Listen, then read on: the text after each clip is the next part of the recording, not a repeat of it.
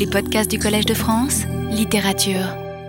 La semaine dernière, j'ai donc décrit deux tactiques, euh, manières euh, ou manœuvres, euh, cela dit sans, sans allusion péjorative, pour écrire la vie en dépit des interdits qui pèsent sur un tel projet dans la tradition moderne et postmoderne.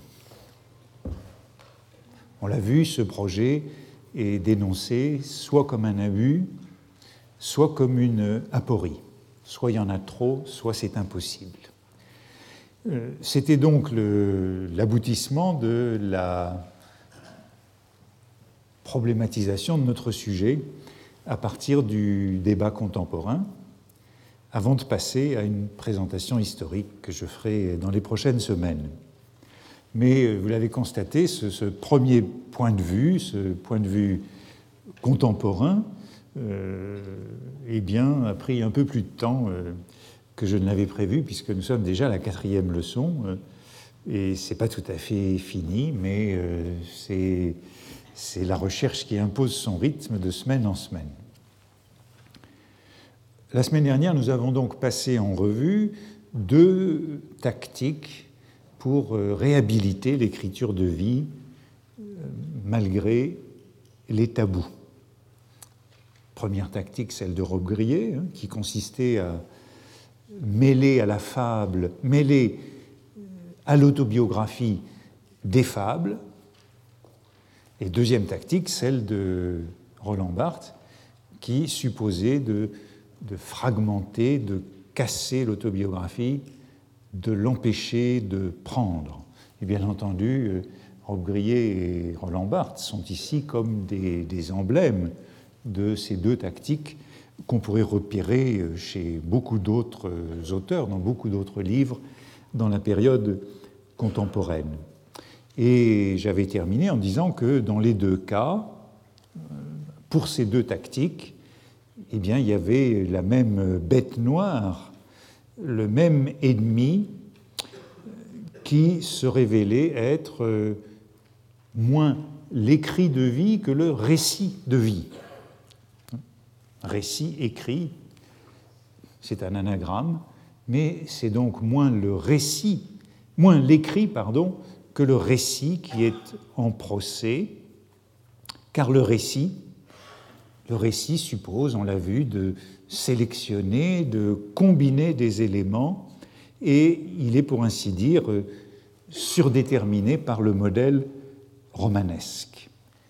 C'est pourquoi, aussi bien pour euh, la lignée Robbe-Grillet que pour la lignée Barthes, eh bien, euh, euh, il y a le danger que le récit soit toujours complice de la falsification idéologique, de l'imposture littéraires qui en font, selon cette expression intéressante qu'on avait trouvée chez Rob Grillet, une vie reçue.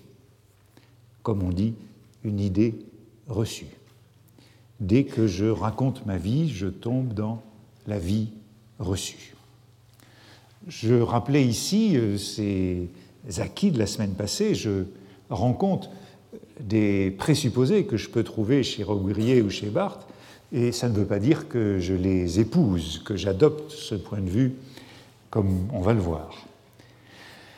Je vous disais qu'il y avait une troisième tactique, une troisième variante du rachat de l'écriture de vie que je voulais examiner, et c'est ce que je vais faire maintenant, et que cette troisième tactique, j'ai dit que je remontais dans la chronologie en vérité, cette troisième tactique, je la trouvais dans Nadja de Breton. Si je remonte de Rob Grillet à Barthes et à Breton, c'est peut-être parce que Nadja me semble d'une certaine façon le texte le plus actuel. Euh, en tout cas, il ne me semble pas euh, le moins actuel des trois du point de vue de l'écriture de vie aujourd'hui. Euh, à mon sens, il se pourrait bien qu'il soit même à l'origine, je sais que c'est un mot gênant, il faudrait l'éviter comme le mot de source et beaucoup d'autres. En tout cas, il est un jalon important dans ces nouvelles manières d'écrire la vie, et parmi les plus originales aujourd'hui. Il me semble que, en tout cas, il est celui auquel ces nouvelles manières d'écrire la vie ressemblent le plus, ou en tout cas, euh, c'est celui auquel elles me font le plus penser. Comme dans les cas précédents, le point de départ de Breton, c'est la relation difficile, c'est décidément un lieu commun de la modernité, la relation difficile, conflictuelle, peut-être impossible, entre la littérature et la vie. Choisir la vie, c'est, pour ainsi dire, incriminer la littérature. Pour Breton, la fidélité, la volonté de fidélité à la vie entraîne nécessairement une prise de parti hostile à la littérature, ce qu'il appelle anti-littéraire lui-même. L'idée moderne par excellence, ce pourrait être celle que la littérature sépare de la vie, trahit la vie, que la littérature et la vie sont incompatibles, ennemis, et cela fait assurément partie du dogme surréaliste qui a contribué à consolider cette idée. Ainsi, Breton, dans ce qu'il appelle l'avant-dire de Nadja, et je reconnais que c'est un ajout de 1963, le, texte de Nadja est de 1927-1928, l'avant-dire, c'est la préface de la réédition de 1963, et c'est en fait là qu'il est le plus dur pour cette littérature incompatible avec la vie, puisque cet avant-dire commence par soutenir, ce sont les premiers mots, qu'au cours de ce livre, l'acte d'écrire, plus encore de publier toute espèce de livre, est mis au rang des vanités. Vanité de l'écriture, et à plus forte raison vanité de la publication, et encore pire, vanité de la réédition 30 ans plus tard avec une préface et quelques corrections. Vanité de l'écriture de soi, cela va sans dire. Vanitas vanitatum, comme dans l'Ecclésiaste, vanité des choses, mais aussi euh, vanitas vanitentium, vanité des hommes. Pourtant, et on a là, je crois, une forte idée de cette modernité sur euh, la vanité de l'écriture. Pourtant, la question initiale de Breton, c'est encore un incipit à l'ouverture de Nadja, et on a déjà parlé de ces incipits la semaine passée. La question initiale de Breton semble bien relever de l'écriture de soi au sens traditionnel, annoncer un contrat autobiographique. Qui suis-je? Qui suis-je? Question même de l'autobiographie.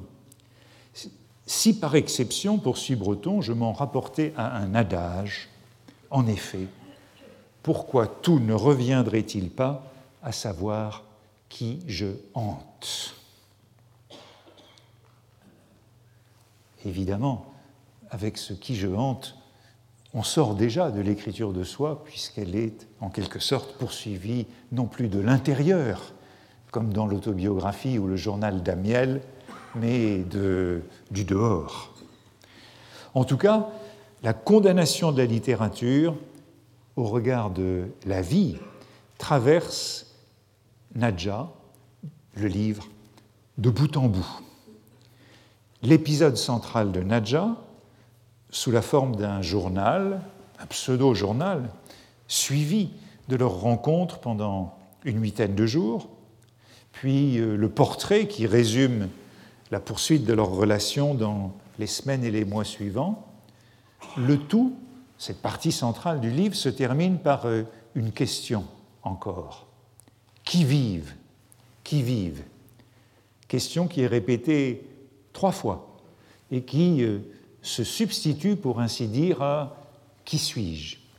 L'histoire centrale de Nadja va en somme de Qui suis-je à Qui vive?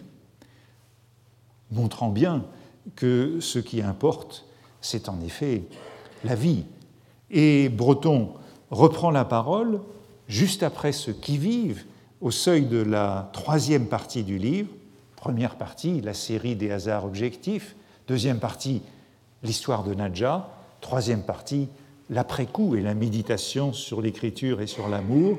Eh bien, cette troisième partie, où Breton reprend la parole, commence par une dénonciation vigoureuse de la littérature et de sa déficience en face de la vie, de son inanité devant euh, l'aventure qu'il vient de vivre avec Nadja ou que Nadja vient de lui faire vivre.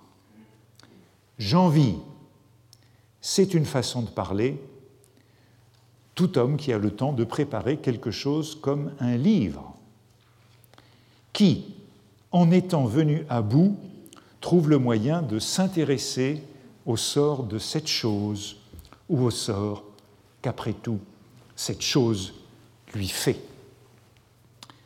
Quel euh, auteur dans cette phrase, quel euh, mépris du livre est ainsi signifier quelle haine pour le temps de l'écriture qui a été volé à la vie. J'envie, c'est une façon de parler, je n'en vis pas du tout, bien sûr, tout homme qui a le temps de préparer quelque chose comme un livre. Haine donc du temps de l'écriture volé à la vie. Quand on écrit, on ne vit pas ce vitalisme peut nous rappeler l'attitude de la grand-mère du narrateur dans la recherche du temps perdu, qui souffre tant des heures durant lesquelles son petit-fils perd, perd son temps dans les livres au lieu de vivre.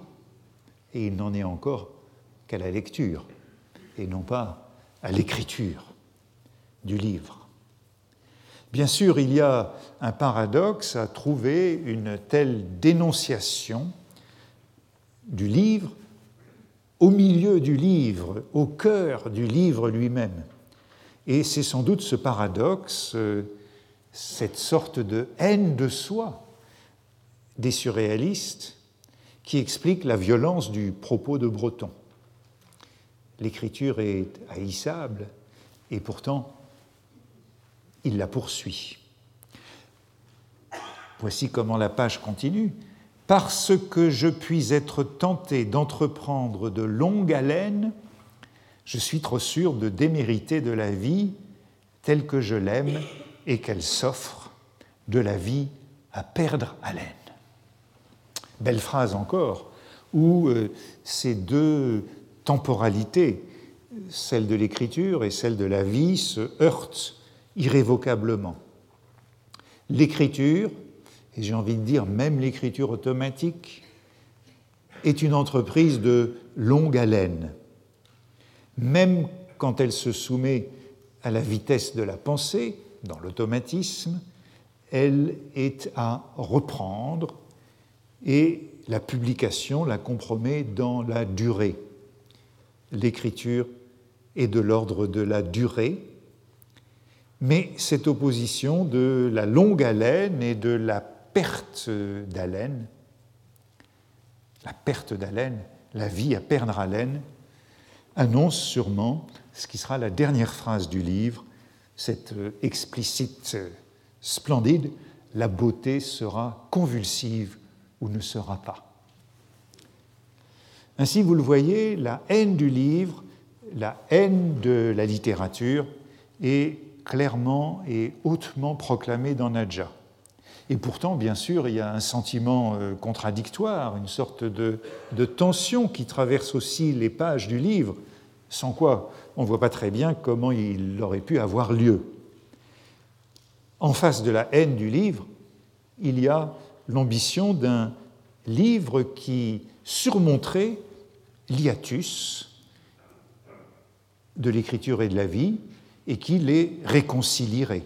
Il y a donc un mouvement contraire, à moins que nous jugions qu'il y ait surtout de l'affectation dans la détestation affichée par Breton pour la littérature.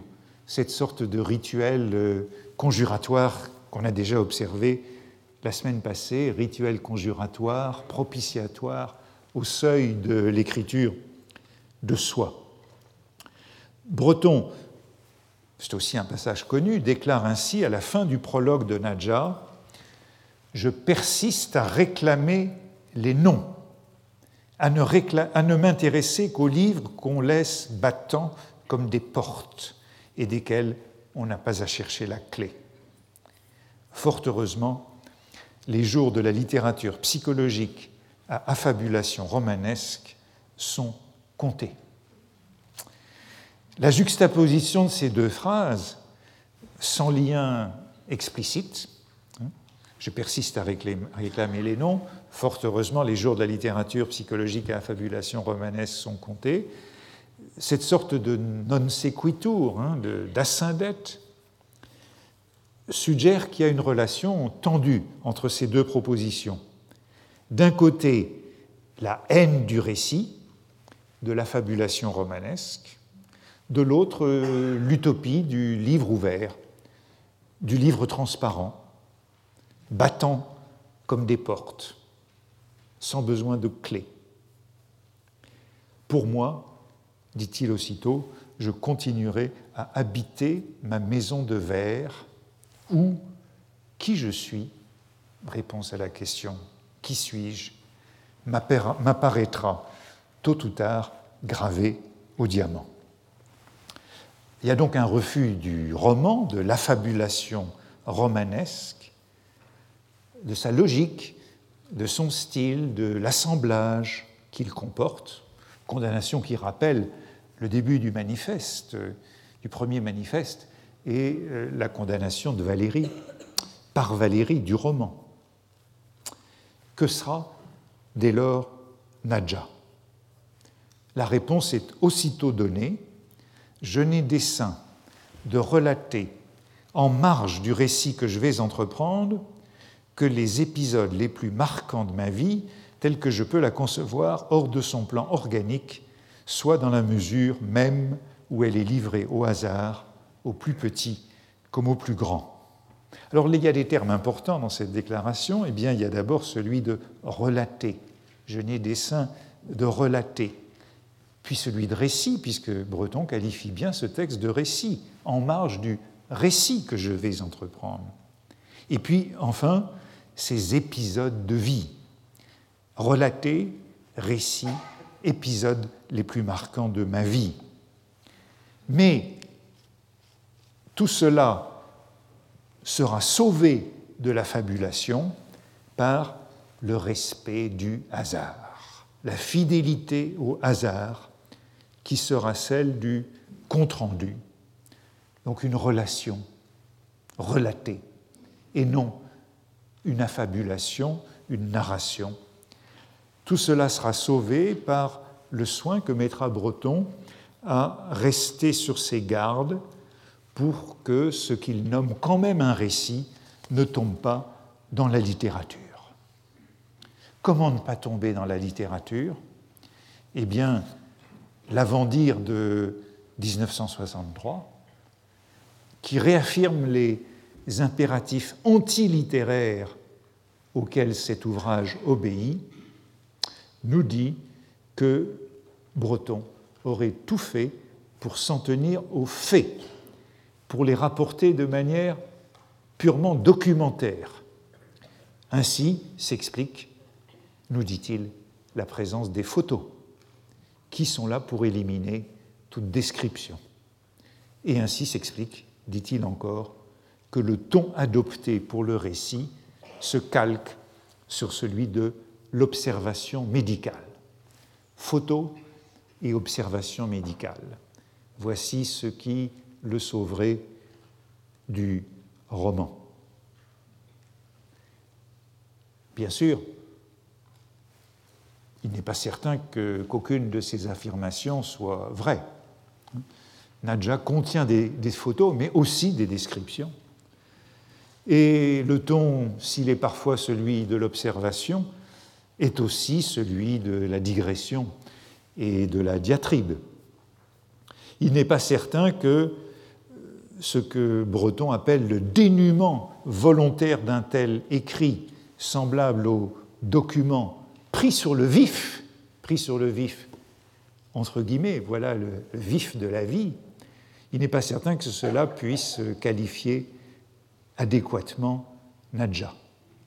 L'insistance n'en est pas moins très forte sur l'observation, le témoignage, ce qui nous renvoie encore au thème de notre séminaire, le témoignage sur la notation, sur l'intention d'en rester à une attestation de, dit Breton, ces faits dont je n'arrive à être pour moi-même que le témoin hagard.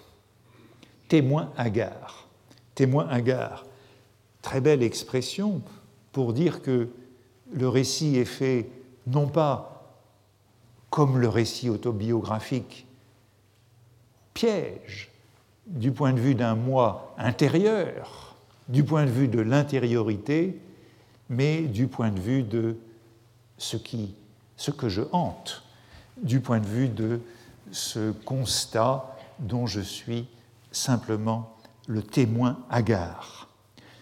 D'être le témoin hagard, voilà ce qui réduirait à quia la fiction et la fabulation. Breton, refusant le roman de la vie, prétend authentifier son récit en y intercalant des photos, photos de lieux, photos d'objets, dessins de Nadja. Breton ne sera, ou plutôt n'a été, puisqu'il le dit après coup, qu'un témoin. Le livre est une déposition. Voilà la troisième tactique que je reconnais pour sauver l'écriture de vie. Elle appelle euh, aussitôt deux remarques, deux mises au point que je voudrais encore faire aujourd'hui. La première mise au point consiste à, à, revenir à Blanchot. Je vous ai parlé de Blanchot il y a 15 jours pour le décrire comme le censeur le plus absolu de la littérature personnelle et de l'écriture de vie. Il est donc le plus sévère à son égard. Et pourtant, il est un défenseur, un apôtre de Nadja. Nadja échappe totalement à sa condamnation extrême de l'écrit de soi. Blanchot parle de Nadja dans le livre à venir, justement dans les pages que je... C'est pourquoi je parle de Nadja aujourd'hui. Il parle de Nadja justement dans les pages que je commentais il y a 15 jours. Ces pages intitulées Le journal intime et le récit, ce petit texte du livre à venir, où il condamnait le journal intime et toute littérature personnelle. En face du journal intime, il y avait donc le récit, le journal intime et le récit. Et quel était le récit en contrepoint de ce journal intime condamné? Eh bien, c'était justement Nadja. Nadja assure Breton, assure Blanchot, pardon, n'est pas un journal. Nadja est le contraire d'un journal. Nadja est un récit. Cela pourrait m'ennuyer, et c'est pourquoi il faut que je fasse une petite mise au point, puisque ça a tout l'air de contredire mon propos puisque j'ai eu l'air de dire que le récit était un piège, qu'il fallait absolument éviter le récit, que c'était ce que cherchaient à faire Hérobe Grillet et Barthes et Breton, chacun à sa, manière, et eh bien voilà que Blanchot nous dit non, Nadja, c'est le modèle du récit. Avec Rob Grillet, Barthes, Breton, j'ai semblé dire que le problème de tout le problème de l'écrit de vie, c'était le récit de vie, la pesanteur, la prégnance du récit, le récit qui revient et qui impose son ordre, le modèle romanesque dont parlait Robbe-Grillet, la fabulation romanesque dont parle Blanchot. Pour écrire la vie, il faut tricher avec le récit. Il faut tricher le récit, comme euh, aurait dit Barthes. Pour éviter le récit de vie, Robbe-Grillet saupoudre son autobiographie de fables. Barthes s'en tient à des fragments des assemblées, à des anamnèses éparpillées. Breton introduit euh, des photos, reproduit le style de l'observation clinique. Et le milieu de Nadja, le cœur du livre, ce qui est le plus important, l'histoire de cette femme qu'il rencontre, ce qu'il appelle le fait précipice et sa relation, se présente comme un journal, comme un témoignage attentif à la chronologie. Or, voilà que Blanchot, dans les pages mêmes où il condamne toute littérature personnelle, comme piège, comme illusion, c'était ses mots, la fameuse méditation du zéro sur lui-même, hein, chez Amiel, voilà qu'il sauve précisément Nadja comme contre-exemple, qu'il sauve Nadja comme récit. Est-ce gênant? Je peux faire deux réponses à cela. La première, moi c'est une réponse euh, assez faible et je la retirerai aussitôt après l'avoir avancée. Blanchot disait tout cela dans le livre à venir, disait tout cela de Nadja au, début des années, au milieu des années 50, dans le livre à venir, c'est-à-dire avant l'avant-dire de Breton à Nadja, dont je vous ai rappelé qu'il datait de 1963. Or, c'est dans cet avant-dire, dans cet après-coup, que Breton est le plus violent contre la littérature, qu'il la réfute et qu'il se réclame de l'observation médicale, de l'autopsie avec photographie. Peut-être qu'après 1963, Blanchot aurait eu un peu plus de peine à faire de Nadja un récit sans la moindre réserve. Mais retirons cet argument qui est sans doute un peu spécieux. Deuxième argument, un peu plus sérieux, cette, euh, cette contradiction apparente sur la valeur du récit. Le récit est-il une impasse ou bien une issue? Est-il un problème ou est-il une solution? Cette euh, contradiction apparente illustre sans doute un changement d'époque, de paradigme littéraire qui a eu lieu entre les années 50 et les années 70. Pour Blanchot, le récit est sublime. Pour Barthes, pour Robbe-Grillet, le récit est suspect.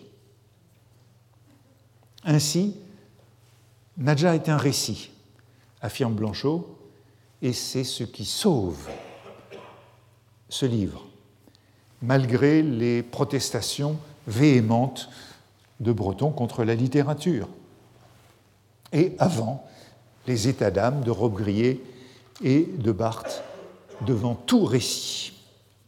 Certes, Nadja n'a rien d'un journal romantique, euh, complaisant au sens que Blanchot dénonçait chez Amiel, mais il reste quand même curieux que Blanchot prennent précisément cet exemple de Nadja comme contre-exemple du journal, alors que ce livre inclut tout son noyau, c'est un journal.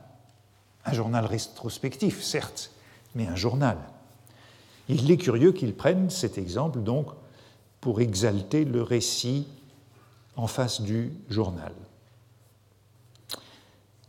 Ce n'est pas, dit Blanchot, parce que le récit raconterait des événements extraordinaires qu'il se distingue du journal. C'est parce qu'il est aux prises avec ce qui ne peut être constaté.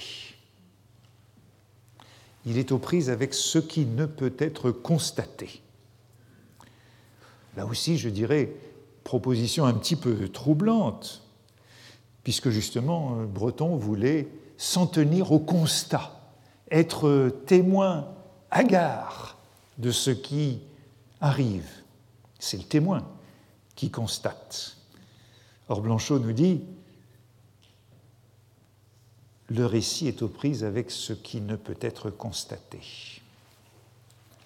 Ainsi, pour Blanchot, le récit commence là où le constat s'arrête. Il commence avec la conscience de l'impossibilité du constat, de l'échec du témoignage, de l'impuissance du document et de l'observation. On raconte dit encore Blanchot à la même page, on raconte ce que l'on ne peut rapporter. On raconte ce, que l'on ne peut rapporter. Le récit s'oppose ainsi au rapportage ou au reportage, si l'on se souvient de Malarmé. Le récit s'oppose au reportage parce qu'il va à l'essentiel, là où ne peut pas aller le reportage. Nadja raconte, ne rapporte pas, même si euh, Breton, lui, parlait de relater, pour ne pas affabuler. Toujours Blanchot, on raconte ce qui est trop réel pour ne pas ruiner les conditions de la réalité mesurée qui est la nôtre. Vous le voyez, le journal, lui, ne peut qu'enregistrer la réalité mesurée, la réalité quotidienne, la vie de tous les jours. C'est ce que fait Amiel. Tandis que le récit, lui, on raconte ce qui est trop réel le récit est à la mesure du réel et non pas de la réalité mesurée. Le récit est à la mesure du réel dans sa démesure. On raconte ce qui est trop réel pour ne pas ruiner les conditions de la réalité mesurée. On raconte la ruine.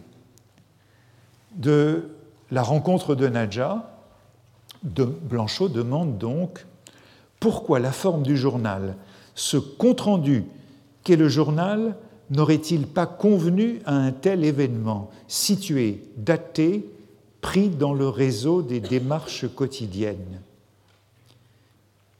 Il pose la question et il répond, c'est, dit-il, que le hasard, et Nadja, c'est l'incarnation du hasard, n'a pas sa place dans le constat quotidien du journal. Vous le voyez, à ses yeux, seul le récit, par opposition au journal, peut accueillir la surprise, le vrai hasard. Le hasard avec sa violence qui bouleverse le réseau des démarches quotidiennes, le calendrier. Ainsi, euh, Blanchot, on pourrait dire qu'il est encore romantique, attribue au récit précisément les qualités que Roland Barthes, que Rob Grillet et que sans doute ma propre génération dans sa jeunesse lui dénieront la possibilité de rendre compte du hasard, de la surprise, de ce que dit Blanchot, de ce qui, dit Blanchot, déchire le tissu des événements, ouvre dans la vie une lacune inaperçue. Le récit seul peut parler du vrai événement qui déchire le tissu de la vie, qui fait époque, qui est excessif, comme Nadja. On peut s'arrêter un instant à cette image du, tissu, parce qu'il se trouve que les trois, les trois auteurs dont je parle aujourd'hui, Breton, Robbe-Grillet, Barthes, utilisent tous les trois cette métaphore du tissu, mais dans des sens euh, si différents que cela nous montre bien qu'ils n'entendent pas du tout le récit de la même manière. Pour Robbe-Grillet, si vous vous souvenez de ce que je citais la semaine passée, c'est le tissu vivant des détails, leur fil entrecroisé, disait-il, que le récit de vie méconnaît forcément parce qu'il sélectionne et recombine. La littérature, pour Aubrier, trahit donc le tissu vivant, le tissu de la vie. Pour Barthes, le tissu, c'est celui du texte, c'est celui du récit. C'est le tissu qui, qui trame, qui colmate, qui engonce, qui nappe, qui impose une nouvelle logique aux événements de la vie. Tandis que pour Blanchot, vous le voyez, seul le récit permet de dire ce qui est véritablement déchirant, ce qui déchire le tissu de la vie ordinaire. On a là donc des conceptions du qui sont totalement opposées, soit comme obstacle à l'écriture de la vie,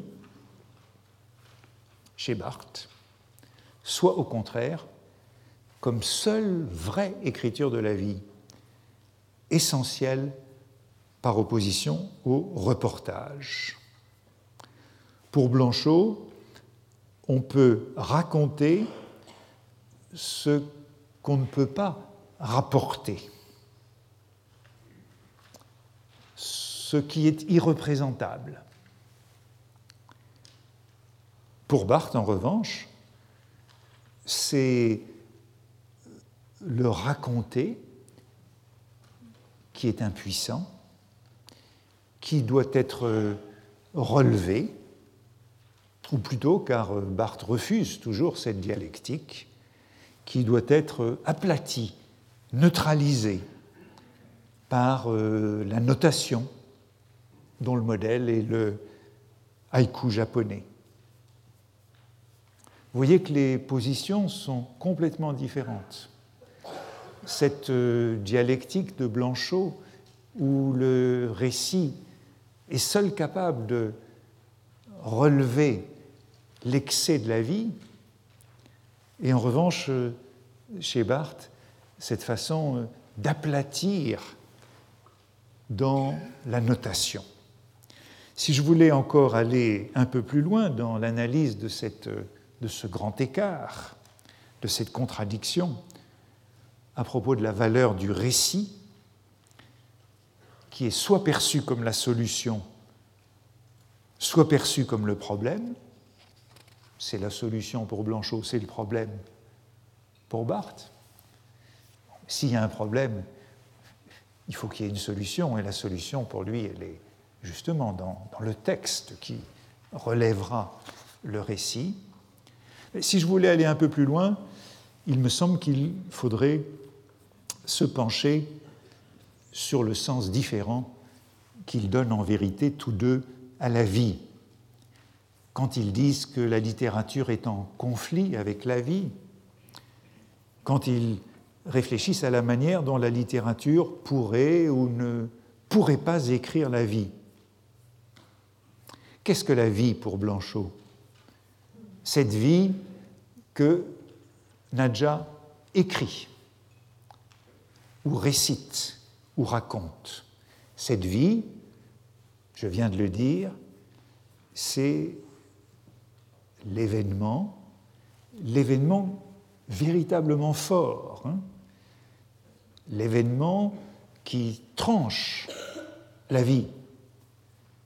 C'est la surprise, c'est le hasard, c'est le précipice, au sens où Breton parlait justement de fait précipice.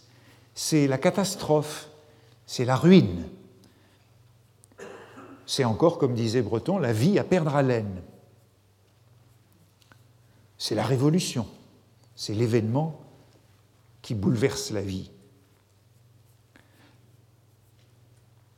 Tandis que, pour Barthes, me semble-t-il, la vie, quand il dit que c'est ce qui échappe au récit, c'est l'incident, c'est l'émotion, c'est la sensation, c'est le corps. Et on a là donc deux points de vue très différents. Écrire l'événement irreprésentable pour Blanchot, et seul le récit peut en prendre la mesure. Il faut penser ici lorsque Blanchot fait l'éloge de ce récit qui seul peut dire l'excès dans la vie, on peut penser au récit de Georges Bataille. C'est ça qu'il a à l'esprit. Tandis que pour Barthes, il s'agit d'écrire l'incident du corps qui est inénarrable les deux projets ne rencontrent pas les mêmes obstacles, d'où cette valorisation contradictoire du récit. Pourquoi suis-je en train de dire que pour Barthes, ce qui n'est pas racontable, c'est le corps Eh bien justement parce que ce qu'il reproche au surréalisme, Barthes n'a jamais beaucoup aimé le surréalisme, c'est, dit-il, d'avoir raté le corps. Ils ont, me semble-t-il, manqué le corps. C'est pourquoi il reste d'eux trop de littérature. Pas assez de corps, trop plein de littérature. Vous voyez ce sorte de vase communicant du corps et de la littérature qui me fait dire que pour lui, cette vie c'est bien le corps. D'un côté le corps, de l'autre la littérature, c'est la littérature qui empêche d'écrire le corps. Et Barthes s'en prend à ce propos à ce qu'il appelle, chez les surréalistes, le corset imposé à la syntaxe, son drapé énorme dans le cas de Breton, la phrase de Breton. La phrase de Breton dans se draper et se corser. Vous voyez encore le guindé, le tissu des mots, le tissu qui empêche de dire, le tissu des événements que le récit troue selon Blanchot. Barthes reconnaît donc que les surréalistes, que pour les surréalistes, l'écriture ne s'arrête pas à l'écrit, et ça c'est sans doute bien chez eux, parce que ça veut dire que l'écriture se produit également dans la vie. Il y a des écritures de vie et nous pouvons faire de certains moments de notre vie de véritables textes. Mais poursuit-il, cette textualité vécue des surréalistes, en quoi s'abolit l'opposition du livre de la vie Elle est encore trop littéraire. Elle a une allure littéraire.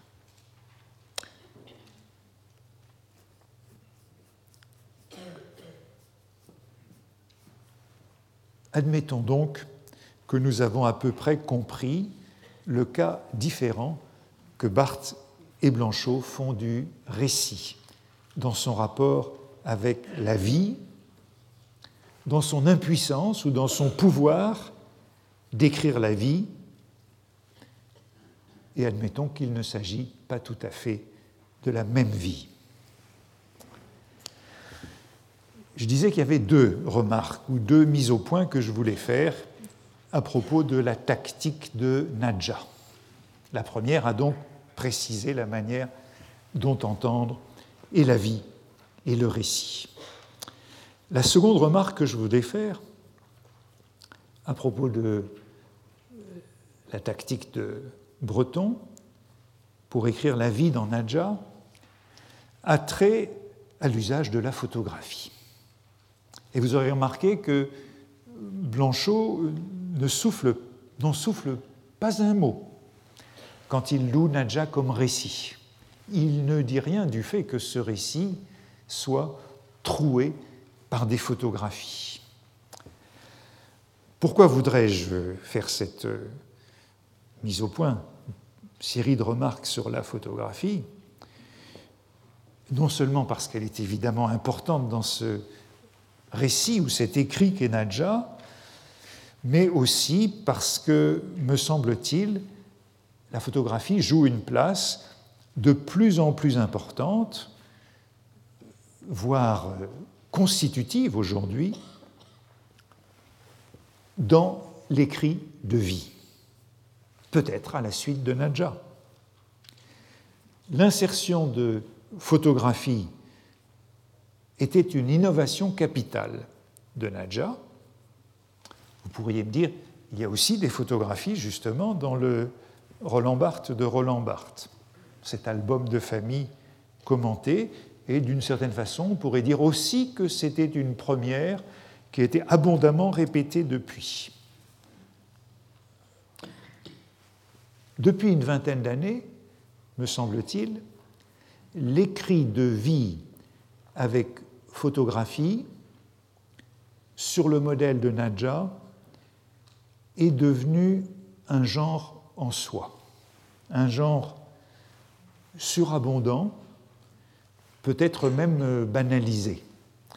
Entrez dans une librairie, vous verrez de plus en plus de ces livres qui sont des récits de vie et qui incluent des photos de famille ou d'autres photographies.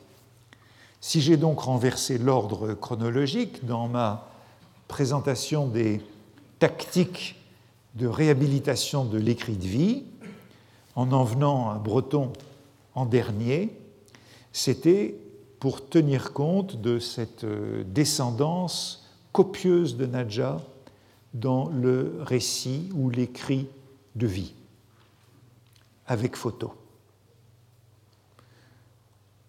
J'évoquais de Barthes ce Roland Barthes avec des photos. On pourrait aussi penser à son essai sur la photographie, La Chambre claire, qui se mue en récit du deuil de sa mère avec une photo absente. Et de la même façon, comme j'évoquais la semaine passée, ces nouveaux romanciers qui étaient revenus à l'écriture de vie, on pourrait insister sur le rôle de la photographie, là aussi absente, qui se trouve au début de L'amant de Marguerite Duras. Car le livre commence sur une photographie absente, car une photographie aurait pu être prise. C'est le début du texte. Tout cela souligne, me semble-t-il, l'importance de cette photographie absente ou présente dans le récit de vie contemporain. Je crois qu'il y a aussi un autre paramètre que je dois mentionner aussitôt. Ce genre, disons la vie avec photo, la vie illustrée, la vie avec photo, s'est développé en même temps et parallèlement au genre du témoignage.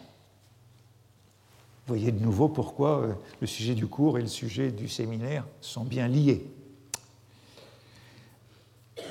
Au témoignage, la photographie a ajouté euh, la qualité oculaire, celle de cette figure de l'autopsie. Et cette qualité oculaire, c'est précisément ce qui fait défaut au, témoignage essentiel. Celui qui est au fond de notre époque comme époque de témoignages et de photographies, à savoir le témoignage sur la Shoah. Ce qui manque, ce sont les photographies. Je vais très vite en associant ces termes, témoignage, écrit de vie, photographie, Shoah, mais nous y reviendrons, notamment à l'occasion du séminaire, pour voir comment ces termes sont fondamentalement liés. Quand, comment, pourquoi l'écrit de vie avec photographie, qui bien sûr n'a rien à voir avec le vieux roman photo, quand, comment ce nouveau genre a-t-il pris un tel essor? Je soupçonne qu'il y a des raisons euh, techniques, des raisons commerciales. Je suppose que ça coûte moins cher aujourd'hui que dans le passé d'avoir euh, des photographies dans les pages du livre. Il ne s'agit plus de cahiers photographiques, comme dans les biographies anciennes. Hein. Dans les biographies anciennes, il y avait un cahier sur différents papiers, sur un papier différent, au milieu de la, de la biographie. Il ne s'agit pas non plus de photographies en pleine page, comme dans les livres d'art, qui sont en entier sur papier glacé. Il s'agit en général, dans ces écrits de vie avec photographie, de vignettes qui sont souvent d'assez pauvre qualité, dispersées à même les pages du livre, à la manière des illustrations, mais ce ne sont pas des illustrations. Il s'agit de quelque chose comme euh, des indices de ce qui a été. Alors, je ne vais ici et aujourd'hui couvrir ce dossier. C'est une expression que, que aimait bien. J'ouvre ce dossier, pour le refermer aussitôt, une sorte de prétérition quand on n'a pas le temps, et puis c'est un sujet que je ne connais pas bien. Il me semble important, mais je ne le connais pas. Alors je dis, je ne fais qu'ouvrir le dossier de l'usage de la photo dans le récit de vie contemporain. Et aujourd'hui, je ferai une seule halte en évoquant les récits qui me semblent importants de l'auteur euh, allemand, aujourd'hui traduit euh, en français, Sebald. Je ne sais pas si vous l'avez lu, mais je vous le recommande vivement. Euh, il est l'un des écrivains qui, dans les dix dernières années, m'ont le plus, comment dire, l'un de ceux qui m'ont le plus marqué. Et euh, je crois que ces livres sont importants. Ils sont publiés en français, traduits en français chez Actes Sud. Et je vous recommande en particulier ces deux récits qui sont, à mon sens, des chefs-d'œuvre. Celui qui s'appelle Les émigrants de 1992 et Austerlitz de 2001. Le premier est composé de quatre nouvelles, le second est ce qui ressemble le plus à un roman et qui est en quelque sorte son chef-d'œuvre. Livres dont je me demande s'ils ne sont pas au départ de cette mode actuelle du récit avec photographie. Dans ces livres, on trouve, un peu à la manière de Breton, des vignettes ambiguës, photos, mais à la différence de Breton, sans légende et sans crédit photographique, disséminées dans le texte et non illustratives du récit. Un récit dont on ne sait plus très bien le statut du coup, mi-fictif, mi-non fictif, mi-personnel, mi-non personnel.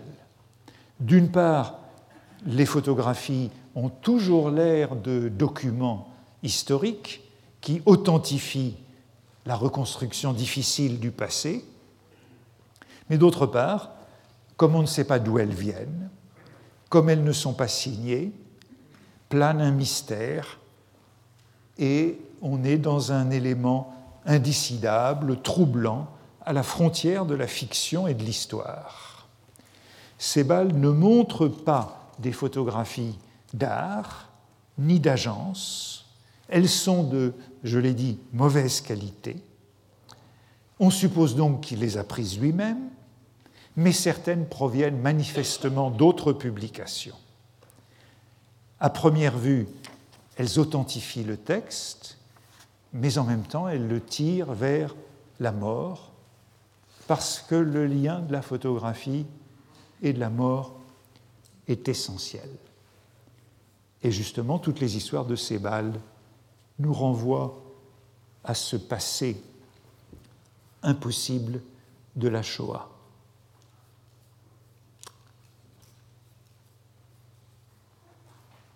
Mais pour terminer, j'évoquerai le premier livre de Sebald, son premier texte fictionnel, puisqu'il est un professeur tourné à la littérature, converti à la littérature. Le premier s'appelle Vertige, en français, date de 1990 et s'ouvre justement par un chapitre sur Stendhal. C'est Stendhal qui sert d'introduction à ce récit de vie comme photographie.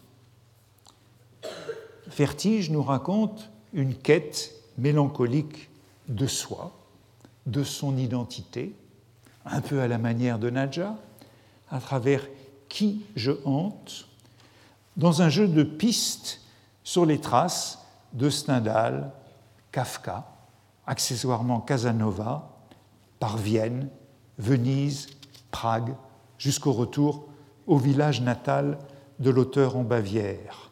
Mais le point de départ de toute l'œuvre de Sebald tient donc à une méditation sur Henri Brulard, traversant les Alpes en 1800 au col du Saint-Bernard et à la vision des chevaux morts en quantité effrayante sur le bord de la route.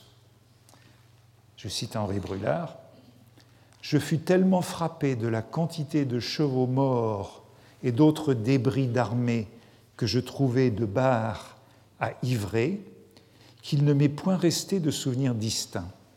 C'était pour la première fois que je trouvais cette sensation si renouvelée depuis, me trouver entre les colonnes d'une armée de Napoléon. La sensation présente absorbait tout, mon souvenir n'est qu'un roman fabriqué à cette occasion. Ce texte porte, comme souvent dans Henri Brulard, sur l'effacement de la mémoire, sur la difficulté de la reconstruction du passé. Parce que lorsque la vie a été intensément vécue, la sensation présente absorbait tout, il ne reste rien dans la mémoire, et le souvenir est un roman fabriqué. Plus on a vécu, moins on a de mémoire, nous dit Stendhal. Et le recours le recours dans ces pages, c'est précisément le dessin. Ces pages sont pleines d'images. Derrière les photos de Sebald, derrière la mode de la photographie dans le récit de vie du XXIe siècle, il y a donc Stendhal, le modèle pour balles est expressément brûlard. Et c'est pourquoi nous allons parler de Stendhal aujourd'hui dans la seconde partie de ce cours. Retrouvez tous les podcasts du Collège de France sur www.collège-de-france.fr.